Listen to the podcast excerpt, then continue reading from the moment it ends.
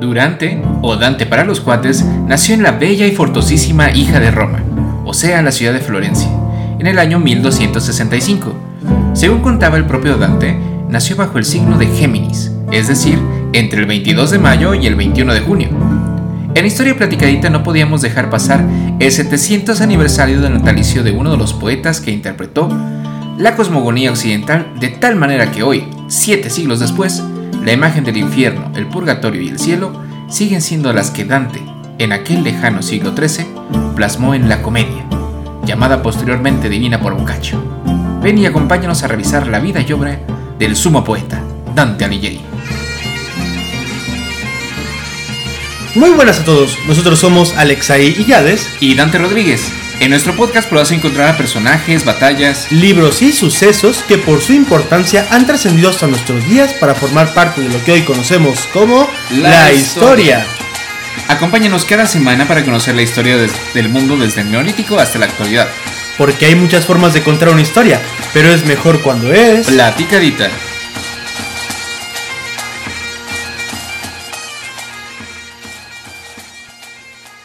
El nombre Dante, según el testimonio de Jacobo Alighieri, es un hipocorístico de Durante. O sea, no es que el hipo lo digan con ritmo, sino es como una forma como amable de decir el nombre, como Paco Pancho y cosas así. Hipocorístico es cuando se juntó el coro y...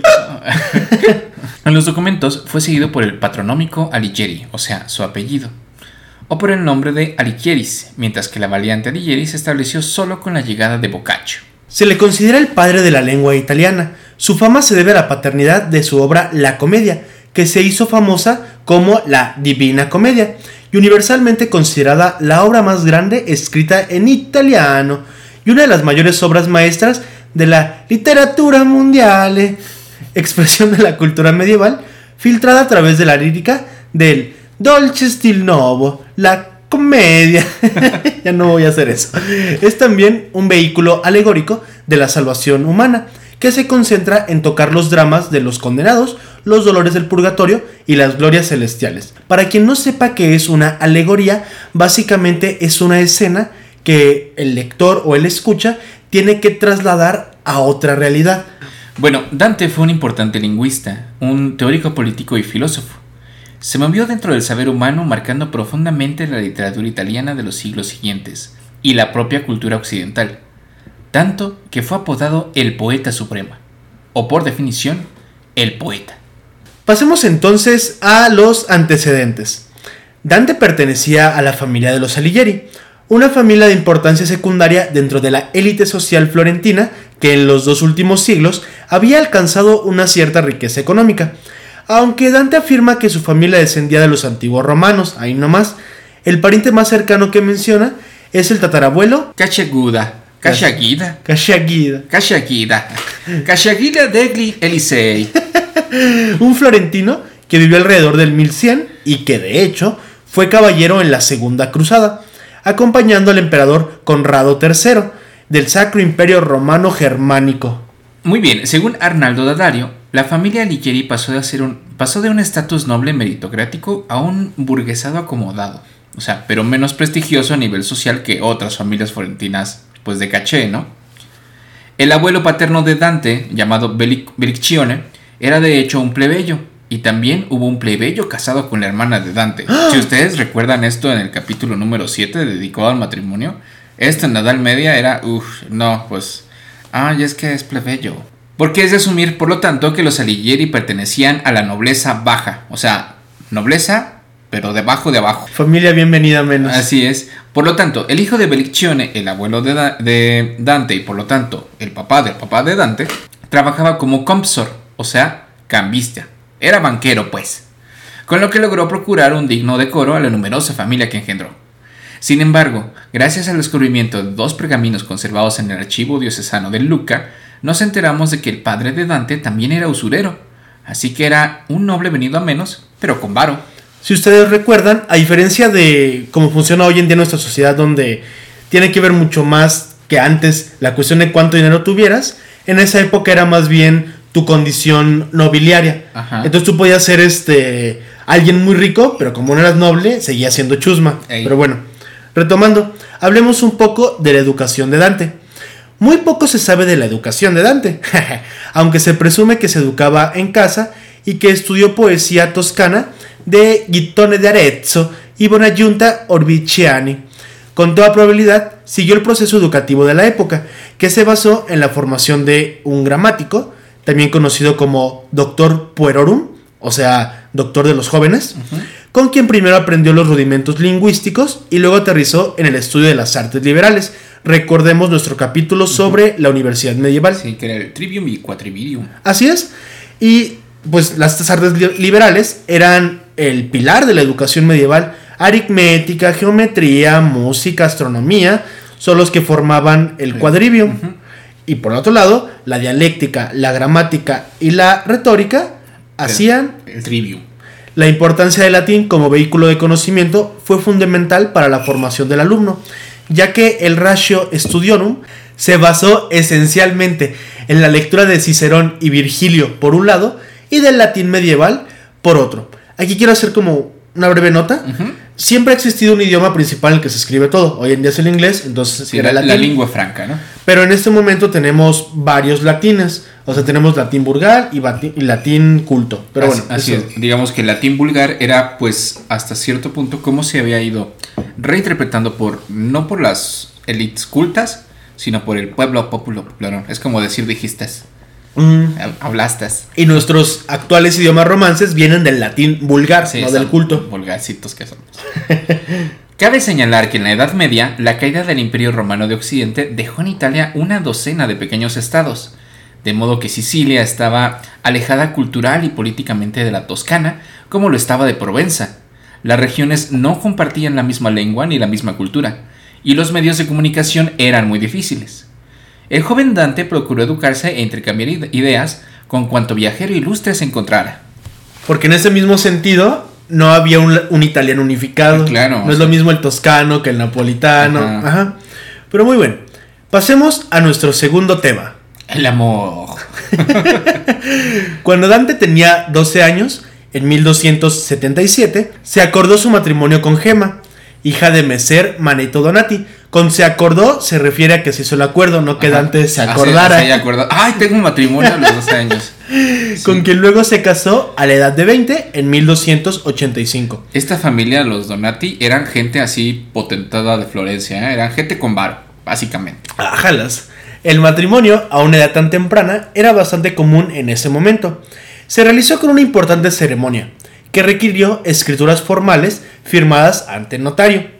La familia a la que pertenecía Gema, los Donati, fue una de las más importantes de la Florencia medieval tardía, y más tarde se convirtió en el punto de referencia del partido político opuesto al del poeta, los Güelfos Negros. Ahorita hablamos de eso. El matrimonio entre los dos, como ya lo hemos visto en nuestro capítulo número 7, pues no necesariamente tenía que ser muy feliz. De hecho, Dante no le escribió ni un solo verso a su esposa. Ah mientras que no se ha recibido información de ella sobre la presencia real a un lado de su esposo durante el exilio de Dante, que también vamos a hablar de eso más tarde. Haya sido como haya sido, y con ayuda de Dante o sin él, esta unión produjo dos hijos y una hija, Jacopo, Pietro, Antonia y un posible cuarto, Giovanni. Sin embargo, el amor imposible de Dante fue Beatriz Portinare, a quien inmortalizó en su obra, la Divina Comedia y en sus sonetos La Pita Nuova. Algunos piensan que fue un amor inventado, otros creen que Beatriz tuvo una realidad histórica. Sin embargo, eso del amor o bien amor cortés se daba un montonal en la Edad Media. El amor cortés era un concepto literario de la Europa medieval en donde se expresaba el amor de forma noble, sincera y caballeresca, y que se origina en la poesía lírica de la lengua occitana. El trovador, poeta provenzal de condición noble y más respetado de los juglares plebeyos, era la figura destacada en este tema. Como dato curioso, algo que se supone que da risa en el Quijote, para nosotros como lectores modernos quizá ya no, es que Don Quijote se esfuerza en tener un amor cortés, cuando en esa época lo que está de moda es ya más bien el amor romántico. Claro. Pero bueno, ah, volviendo al tema, cuando Dante tenía nueve años, se encontró a Beatriz Portinari, hija de Folco Portinari, de la cual se enamoró a primera vista. Y al parecer, sin aún haberse hablado, él la vio con frecuencia después de los 18 años. Ave María Purísima. Él la vio con frecuencia después de los 18 años. A menudo intercambiaban saludos en la calle, pero nunca llegó a conocerla bien. Nomás le dedicó su amor de forma idealizada. Amor cortés. Es difícil entender lo que este amor comprendía en realidad, pero algo sumamente importante para la cultura italiana. Era en nombre de este amor que Dante dio su impresión al dolce estilo nuevo, que es la, la forma en que empezó a escribir, o el dulce estilo nuevo, que influenciará a escritores y a poetas a descubrir el tema del amor. El amor por Beatriz, al parecer, era la razón de su poesía y de su vida, junto con sus pasiones políticas. Para junio de 1290 se sitúa la fecha de la presunta muerte de Beatriz a los 24 años de edad. Porque de media. Sí, o sea, O sea, te mueres a los 30. Sí. Evidencia de este amor nos queda en el poema Tanto Gentile, que el buen Dante le dedicó a Beatriz en Vita Nuova. Tanto es gentil el porte de mi amada, tanto digna de amor cuando saluda, que toda lengua permanece muda y a todos avasalla su mirada. Rauda se aleja oyéndose ensalzada, humildad que la vista y que la escuche, y es a la tierra cual celeste ayuda, en humano prodigio transformada. Tanto embelezo el contemplarla inspira, que al corazón embriaga de ternura, lo siente y lo comprende quien la mira. Y en sus labios, cual signa de ventura, vagar parece un rizo de dulzura que el alma va diciendo suspira. ¡Uy, güey! Eh, Tiene labia el Dante. Ok, pasemos a otro aspecto de la vida de Dante, que es la política. Durante la vida de Dante, chequense el chiste, había en Italia una gran pugna entre dos poderes políticos predominantes, los güelfos y los gibelinos. Pero primero que nada un poco de contexto. ¿Qué jolines son los güelfos y qué jolines son los gibelinos? Los términos güelfos y ghibellinos proceden de los términos italianos Guelfi y Ghibellini, con los que se denominaban las dos facciones que desde el siglo XII apoyaron al sacro, ah, no, no, al sacro imperio romano germánico, que no era sacro ni era propiamente un imperio, Ni era estaba en Roma, pero sí era germánico. Sí era germánica. Respectivamente a la casa de Baviera, los Belfen, donde proviene el término güelfo, aunque en alemán se pronuncia Belfen. y a la casa de los Hohenstaufen. sí pronuncia bien Sí, eso. Hohenstaufen. De Suabia. Señores del castillo de. Ayúdame.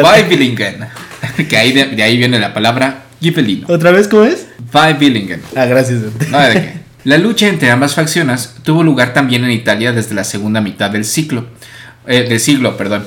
Eh, aquí hay que entender, el Sacro Imperio Romano Germánico es lo que queda después de la fragmentación o la caída de Roma, ¿no? Tenemos a todo lo que ahora es Alemania, que contenía en su autoridad a parte del norte de Italia, ¿sí?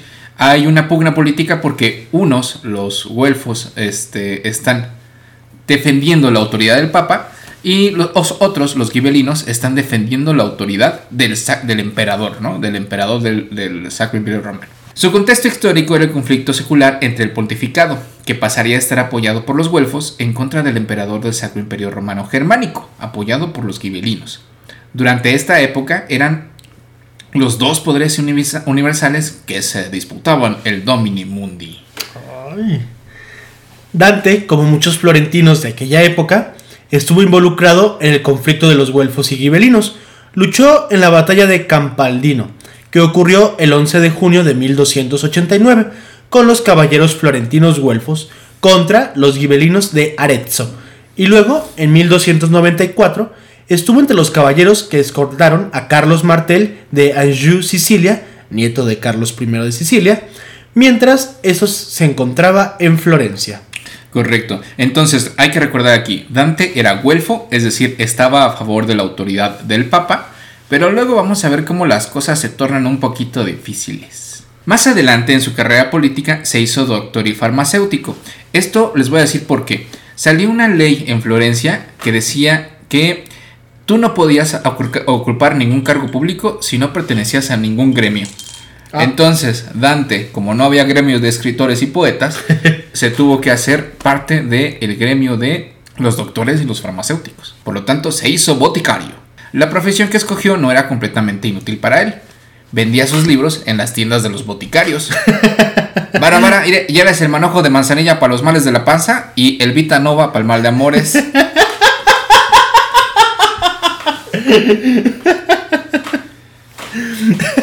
en 1301, cuando el partido político del Güelfo Negro, partidarios radicales del Papa y la Iglesia, llegó al poder, Dante, quien era miembro del, del partido político del Güelfo Blanco e iba en contra del Papa Bonifacio VIII, a causa de su interferencia en la vida política y sus conexiones con las familias más influyentes económicamente, fue sentenciado a muerte. Esto último fue ordenado por el partido Güelfo Negro, porque aparentemente no era tan güelfo como ellos. Bueno, aquí en, explicación de contexto. En el lapso de esta lucha política de güelfos y gibelinos, finalmente ganaron los güelfos, o sea, los que estaban a favor de la autoridad del Papa. Sin embargo, luego el Papa se quiso pasar de lanza y quería ejercer autoridad en toda la vida política florentina. Y Dante así como que dijo, no, oye, no, no está tan chido eso, o sea, sí que gane el Papa, pero no tan gacho. Entonces se hicieron dos partidos, los güelfos negros, que eran pues los fanáticos del Papa, y los güelfos blancos, que sí, sí, estoy con el Papa, pero no así. No tanto. Entonces, Dante, como no era lo suficientemente güelfo, lo corrieron, ¿no? Lo exiliaron. Bueno, más bien lo condenaron a muerte. Esta condena en la hoguera, anunciada en la ausencia de Dante, fue emitida con base en acusaciones mayormente falsas y fabricadas sobre él. Las acusaciones incluían fraude, extorsión, corrupción y hasta sodomía con un joven. Ustedes saben lo que pasa siempre en México con cualquier político. Como era común en la época, cuando un oponente político era exiliado de la ciudad o sentenciado a muerte, el hogar de la familia de Alighieri pues fue demolido, ¿no? Cuando a ti te exiliaban de la ciudad, destruían tu casa ah. para que no pudieras volver, o sea, no tuvieras ni a dónde llegar. Damnatio Memoriae. así es. Eh, actualmente hay una casa de Dante en Florencia, sin embargo, este lugar está reconstruido. También hay una casa de Dante en Guanajuato. Visiten el hostal Casa de Dante, www.casadedante.com. sea como sea, la destrucción de las casas de los enemigos políticos simbolizaba borrar su memoria y restos de su presencia en la ciudad. Para evitar su muerte, Dante pasó los últimos 20 años de su vida en un exilio doloroso, mayormente en el norte de Italia, y más precisamente entre Romagna y Veneto, viviendo cierto tiempo en, Fior, en, eh, en Forli, en Verona, en Padua, en Treviso y finalmente en Ravenna, bajo la protección de las familias gobernantes de estas ciudades. En la Divina Comedia, precisamente en el canto decimoséptimo de El Paraíso, Dante hace una referencia explícita a su condición de exiliado a través de las palabras de su ancestro Cachaguida. Probarás en el ajeno pan salado. Esta frase también recuerda una costumbre de la vida diaria de ese tiempo. En ese tiempo, en Florencia, el pan se hacía sin sal, mientras que en el resto de Italia el pan era salado. Por lo tanto, esta como afirmación del abuelo de Dante de probarás el ajeno pan salado alude a que pasará su vida fuera de su hogar. Sí, es como si alguien de pues que de Guanajuato le dijeran comerás torta de tamal, ¿no? Exacto, así de no, no hay guacamayas. Dante muere en 1321 en Rávena, donde su cuerpo aún se encuentra en, en su mausoleo. La tumba de Dante que se puede ver dentro de la iglesia de la Santa Croce en Florencia es de hecho un cenotafio, una tumba vacía. Ah. En otras palabras, es solo un monumento al, poeta supremo. Sea, siempre han querido, de hecho, los florentinos regresar a Dante de Ravenna a Florencia. Por eso hasta construyeron la tumba. Pero pues no. Ah. Pasemos entonces a nuestro tercer tema. La Divina Comedia. El bestseller medieval. Pues bueno, a los que los truje chencha, todos venimos aquí por la carnita de este episodio y qué es esta obra magna. El bestseller medieval más vendido después de la Biblia es sin duda la Divina Comedia, que a diferencia de todos los otros libros de la época no estaba escrito en latín, sino en italiano vulgar. Por lo que concierne a la elección lingüística, la escritura en latín o en vulgar del comentario ha influido sin duda sobre la recepción del mismo por parte del público y en la divulgación del poema, porque pues es más fácil leerlo en... Aprender latín primero, ajá. Que sí, que o, sea, o que ser una persona totalmente culta, ¿no? La elección del latín manifiesta no solo la voluntad de dirigirse a una élite intelectual que lo conocía, sino también la de encontrar una lengua común para la clase burguesa no toscana que no entendía el idioma vernáculo de Florencia. La del vulgar presupone la intención de difusión de la obra y del proyecto cultural de una perspectiva de no restricción de los destinatarios, sino en la mayor propagación de la obra, hacia una apertura laica del saber, como el mismo Dante proponía en otras publicaciones tempranas, y hay que recordar el hecho de que en esta época la lectura es en voz alta mayormente. Entonces, un solo ejemplar de la Divina Comedia tiene, pon tú que un lector, pero varios escuchas. Así es. La Divina Comedia como tal fue escrita entre 1304 y 1321, prácticamente así rozando la muerte del autor.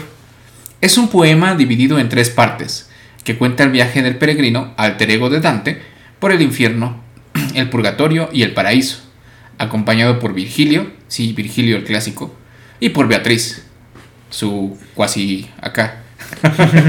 la obra se divide a su vez en cuatro cantos y está repleta de simbolismos y alegorías de temas religiosos como la salvación, el amor divino y la ética cristiana. En el primero de los tres cánticos, conocidos comúnmente como el infierno de Dante, el peregrino es guiado por el espíritu de, Virgilio a través del infierno. Y a través de 33 cantos, en esta sección se describen los castigos que reciben los pecadores. De acuerdo con la obra de Dante, el infierno está dividido en nueve círculos, cada uno dentro del otro. A cada uno le corresponde un castigo de acuerdo al tipo de pecado. Y pues veamos un poco sobre los círculos de la Divina Comedia. Muy bien, el primer círculo está representado por el limbo. Es el círculo más extenso del, infierno. Aquí yacen los paganos virtuosos y las personas que fueron buenas, pero por no haber sido bautizados, no pueden entrar al cielo. Ah. Carita triste. Dante lo describe como un lugar con prados y con castillos. El castigo de este círculo es sentir el deseo nunca satisfecho de conocer a Dios. Hay unos habitantes ilustres que son Homero, Aristóteles y Platón. Pasamos pues al segundo círculo. Aquí se encuentra la puerta al verdadero infierno, donde son juzgados los recién llegados. En el segundo círculo están las personas que en vida se dejaron arrastrar por la lujuria. El castigo de este círculo es un fuerte viento que sopla sin descanso, y arroja a los habitantes al suelo y en las paredes. Aquí hay también unos personajes ilustres, Aquiles, Tristán, Paris, Cleopatra, Helena de Troya. Chale. Tercer círculo. Aquí se castiga a quienes pecaron de gula. Ese me tocaría a mí. Eh, el castigo es una fuerte lluvia mezclada con granizo que cae sobre los pecadores. Ay, no. El monstruo de Hades, Cerbero. si es de hamburguesas, no está, El monstruo de Hades, Cerbero, el que tiene tres cabezas, desgarra a quienes habitan en ese tercer círculo. Hay algunos pecadores ilustres, pero no muy conocidos para el lector, pues como tú y como yo. Así es. En, hay, durante toda la obra de Dante menciona muchísimos personajes de la Italia y Florencia medievales. Ahora sí que es necesario tener como que hasta cierto punto un conocimiento en general de la historia de esa época para poder entender todas las referencias que nos hace. E incluso historia de la literatura, ¿no? Porque nombramos obras de la Ilíada y la Odisea porque son famosas, pero... sí, sí, pero ni siquiera Virgilio es tan famoso. bueno, ¿no? De hecho, ¿no? En el cuarto círculo, o sea, el círculo de Dow, habitan aquellos que apreciaban y acumulaban muchos bienes materiales. También están los que derrochaban mucho dinero. Su castigo es empujar grandes y pesados objetos a lo largo de un círculo y chocar constantemente con otros grupos. Oh, oh, oh, Quinto círculo. Es una laguna donde moran las personas iracundas y los perezosos. Castigo. Los iracundos están inmersos en el fango de su ira, condenados a golpearse entre ellos. Los perezosos se ahogan hundidos como troncos. ¡Ay, qué cómodo! Sexto círculo. Se encuentra dentro de los muros de la ciudad de Doti, vigilada por una multitud de diablos y por las furias Maguera, Alecto y Tisífone, los espíritus de la venganza. Aquí son castigados los herejes, quienes persisten en violar los dogmas y la autoridad de la iglesia. El castigo es que los pecadores de este círculo están condenados a yacer en los, sepulcros destapados. Ahí estaríamos nosotros bien a gusto tomando el fresco. el séptimo círculo, resguardado por un minotauro. Aquí yo quisiera hacer una, una nota. Es muy interesante cómo el infierno de antes está plagado. De, referencias grecolatinas. Ajá, es, muy pagano, pues, pero bueno. Claro. Ah, resguardado por un minotauro, a partir de este círculo se encuentran los pecadores que se entregaron a la malicia. Se divide en tres anillos: de homicidas y criminales, de violentos contra sí mismos y de los blasfemos, sodomitas y usureros. Saludos. los pecadores del primer anillo están hundidos en un río de sangre hirviendo Los del segundo son convertidos en árboles que son picoteados y desgarrados por arpías. Los del tercero están en un desierto ardiente con una lluvia de llamas. Octavo círculo. Aquí se castiga a los pecados relacionados con el fraude y la traición. Se llega a este círculo descendiendo de un gran acantilado, resguardado por un monstruo alado de tres cabezas. Es Gerión. Así se llama el monstruo. Ah, ok. O sea, es, es como una criatura mitológica. De acuerdo con el nivel de fraudes, los pecadores se acomodan en 10 recintos. El castigo varía de acuerdo a los recintos. La mayoría incluye torturas con fuego. Noveno círculo. Está rodeado por gigantes bíblicos. Aquí yacen los traidores y están acompañados por el mismo Lucifer. El noveno y último círculo está dividido en cuatro rondas y en el centro está Satanás, condenado por traicionar a Dios. En el centro del infierno, condenado por cometer el último pecado, que es la traición hacia Dios, está Satanás y es descrito como un gigante, una espantosa bestia con tres caras, una roja, una negra y otra de color amarillo pálido. O sea, es como semáforo. Vamos a leer un extracto de cómo nos describe a Satanás.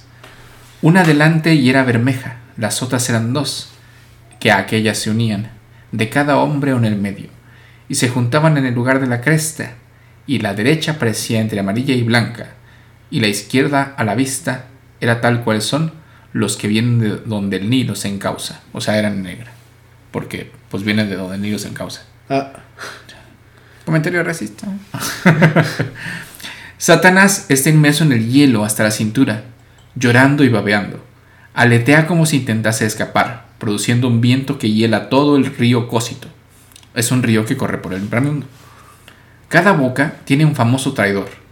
Con Bruto y Casio en las bocas de la izquierda, son los que traicionaron a Julio César, y derecha respectivamente. En el centro está Judas. Al- a él se le aplica la peor de las, de las torturas. Su cabeza es roída por la boca de Satanás. O sea, lo está masticando. lo que aquí se ve es la perversión de la Trinidad. Satanás es impotente, ignorante y está lleno de odio. En contraste con la omnipotencia y omnisciencia del amor por Dios. Ah, según lo que vimos en el capítulo de historia de la alimentación, algo me dice que Judas sabe apoyo. Pero bueno, los dos poetas salen del infierno, escalando sobre Satanás, pasando a través del centro de la tierra, con un cambio del sentido de la gravedad, y emergen en el otro hemisferio, descrito en el purgatorio, justo antes de amanecer en Pascua, bajo un cielo lleno de estrellas. Clámate el nivel de ficción del siglo XIII, ¿eh? está ¿Eh? súper chido. Vamos a dejar hasta aquí esta parte de la narrativa de la comedia para que pues también les den ganitas de leer. Sí, porque generalmente se habla mucho del infierno. Pero falta el cielo y el purgatorio. Ajá, o sea, anímense. Sí, es muy curioso, pero fíjate que en, en la Divina Comedia ponen la entrada del infierno en el bosque, en la selva negra. Porque en, para la persona medieval o para los habitantes de la vida medieval, en el bosque era un lugar donde te podían devorar las fieras, te Claro. podías perder, te podías morir de hambre. Entonces, así de feo era para ellos el bosque. Daremos por aquí finalizada nuestra, pues, ligero homenaje a esta figura de Dante Alighieri y, se- y pasaremos hasta nuestra sección de Historiando Ando.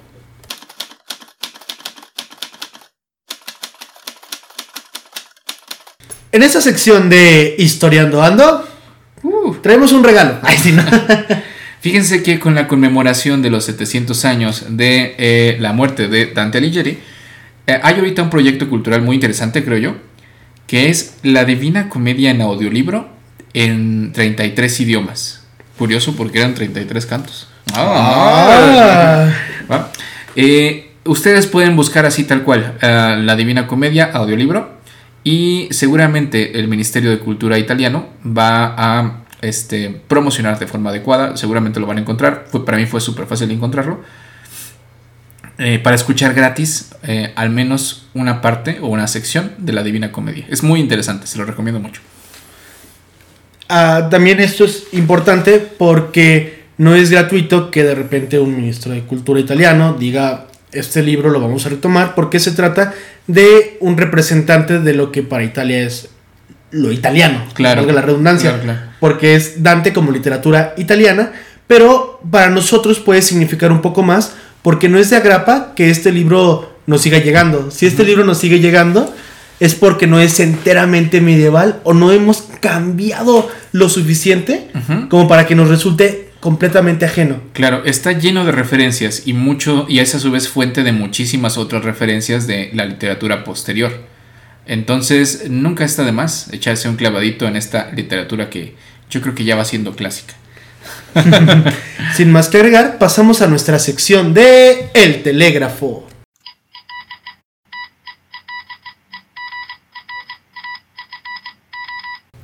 Pues bien, pasemos ahora hasta a nuestra sección de El Telégrafo, donde pues atenderemos algunos mensajes que nos hacen llegar a través de nuestras redes sociales o nuestra comunidad de escuchas.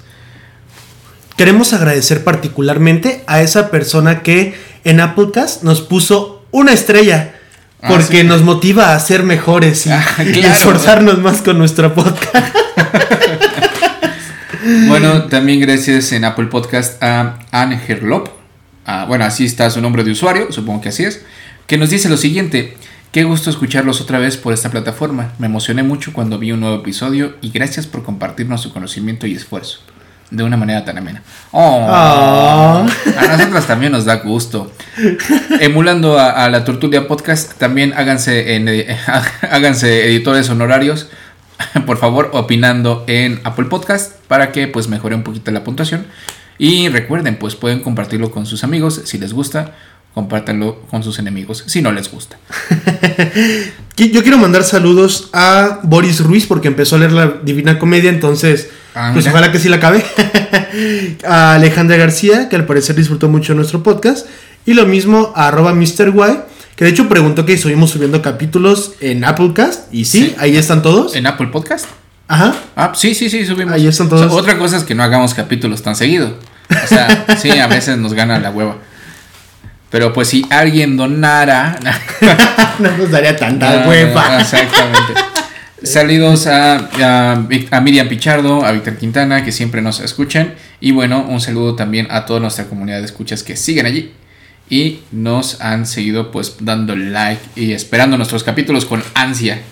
Recuerden que nos ayudan muchísimo suscribiéndose, nos ayudan muchísimo compartiéndolo. Solamente pues den compartir en sus redes sociales. Y pues compartir es gratis. Donar, no. Ajá.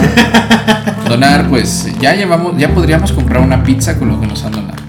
Chiquita, personal. Pero ya, Pero ya. ya se pudo. Bueno, entonces nos vemos hasta el próximo capítulo, donde Ajá. vamos a tener una parte 3 de 2. Así es.